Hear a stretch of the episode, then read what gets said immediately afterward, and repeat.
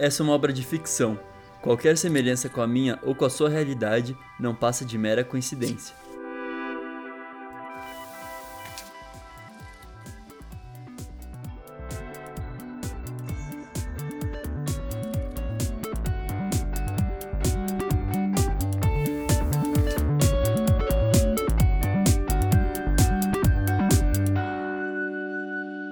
Minha Playlist Infinita, por Jean Vitor Chican. Olá, olá, bem-vindos a mais um episódio do podcast. Essa semana, o João mandou uma carta com o título de Drops of Jupiter, que é uma música da banda Train. Na semana passada, ele mandou a música Heather do Conan Gray e ele falou um pouquinho sobre a rejeição que ele percebeu que ele estava começando a sofrer. Quer dizer, que ele já estava sofrendo há um tempinho. Mas enfim, vou ler a carta para vocês agora.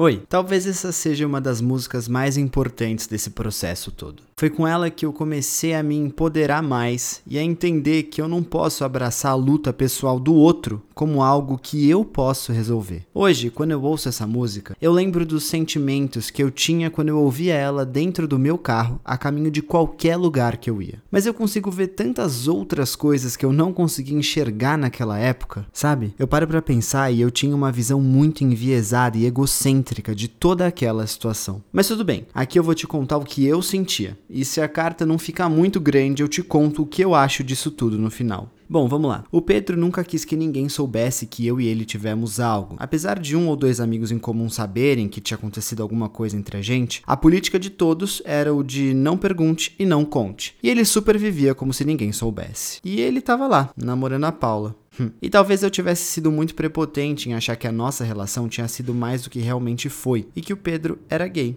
ou bi, ou sei lá. Talvez o problema tenha sido sempre eu e as minhas leituras de sinais. E isso me deixava chateado, por um lado. Será que eu estava sendo tóxico para ele, pressionando ele a fazer algo que ele não queria? Enquanto a minha mente divagava sobre essas questões, eu ficava muito chateado e lembrando das conversas que a gente teve antes de eu ir pro intercâmbio. E antes de eu ir embora, uma das discussões que eu mais tive com ele foi sobre a sexualidade. Eu acreditava que boa parte do que ele fez, de me descartar do nada, dizer que não era gay e querer ficar próximo de uns caras bem heterotops da faculdade, era porque ele não aceitava a sexualidade dele. E eu queria muito ser a pessoa que ajudasse ele a passar por isso. A ele se aceitar e também estar tá do lado dele porque ele precisasse. Porque, enfim, eu estava apaixonado por ele e eu acreditava que eu era a melhor pessoa para passar por isso com ele. Para mim não tinha outra alternativa. Eu gostava demais dele e eu queria muito viver isso. O fato é que ele não enxergava dessa forma e isso doeu demais em mim. Ele negava que era gay estava namorando a Paula, o que era algo bem próximo de negar o sentimento sentimentos que ele disse que sentia por mim quando eu estava junto dele,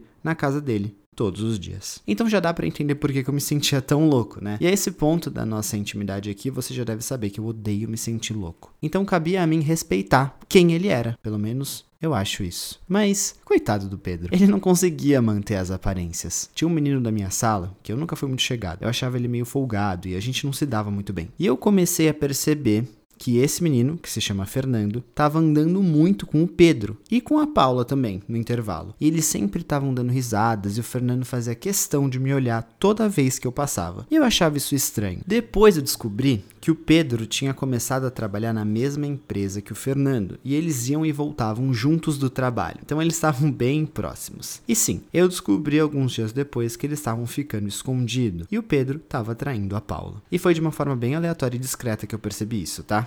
Mentira, não foi não. Como eu chegava cedo na faculdade, eu ficava procurando vagas perto. E aí eu passava na frente do prédio do Fernando e eu vi algumas vezes eles dois saindo juntos de lá. E eu comecei a suspeitar com um pouco mais de afinco, até que o próprio Fernando, para tentar me atingir, fez questão de comentar com a amiga dele, bem do meu lado na sala, e ele nunca sentava perto de mim, que ele estava transando com o Pedro. E aí eu fiquei possesso. De ciúmes? Sim. E de raiva porque aquele filho da tinha mentido para mim na cara dura. E também eu fiquei chateado pela Paula, porque ela não merecia fazer parte daquele teatrinho.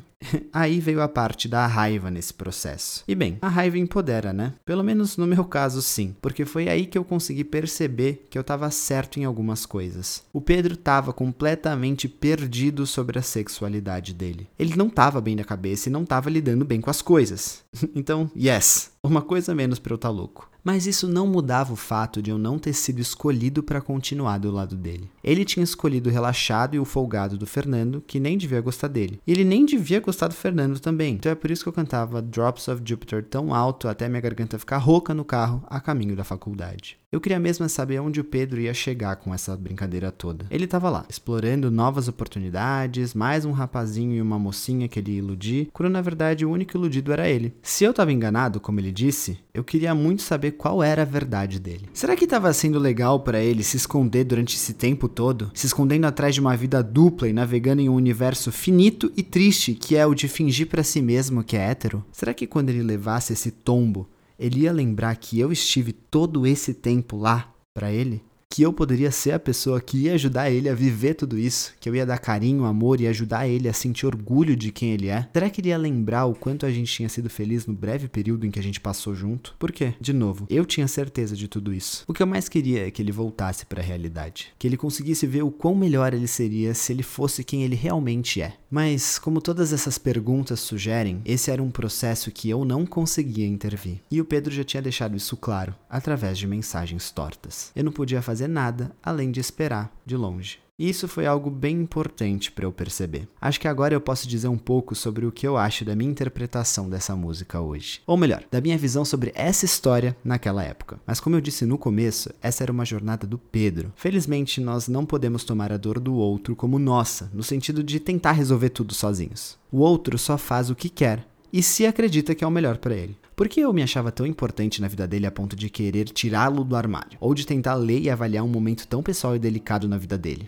eu não era ninguém. Mentira. Eu era uma pessoa que gostava muito dele. Mas isso não me dava o direito. Eu era meio prepotente, né? Mas eu acho que isso mostra que eu realmente me apaixonei. Eu me envolvi e me entreguei. De fato, acho que nessa história toda, uma das coisas que eu fui muito lúcido e maduro foi essa. Eu já sabia, eu já tive lá no lugar dele. Só me faltou maturidade para lidar com o que eu sentia sobre isso. O que importa é que naquela época eu não pensava assim, e por isso eu sofria cada vez que o Fernando fazia questão de ficar na minha frente na sala de aula comentando para as amigas dele sobre a noite que ele passou com o Pedro. E o pior é que o babaca ainda olhava para mim e dava uma risadinha.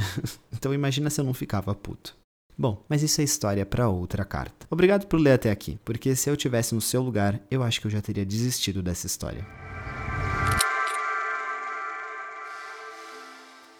Eu achei muito madura a análise do João hoje. A gente não pode resolver os problemas dos outros, infelizmente. Por mais que a gente queira, não dá para ajudar quem não quer ser ajudado. E convenhamos, nem sempre a nossa ajuda é bem-vinda. Como o João bem pontuou, quem disse que nós temos razão? Por exemplo, por que ele achava que o Pedro tinha que sair do armário? Para que o João pudesse viver o romance dele da forma como ele planejava? E se o Pedro tivesse vários problemas em casa e não pudesse fazer aquilo naquele momento? Nesse caso, hipotético, a ajuda do João não passava de um puro egoísmo mesmo. E, perdão, amigo, mas acho que você concorda comigo. E eu fiquei sim com raiva do Pedro e do Fernando, tá? E eu entendo porque Drops of Jupiter ajudou ele com isso. Porque na verdade é bem isso. Pedro tava lá, vivendo a vida dele, e o João vendo ele cometer os erros de longe, só esperando ele passar por aquele processo que ele já tinha passado. E eu acho que a gente pode sair desse episódio com a máxima: é melhor ser feliz do que ter razão. Afinal, o João não ganhava nada tendo razão sobre a sexualidade do Pedro. Mas quem disse que dá para pensar nisso quando a gente tem tantos sentimentos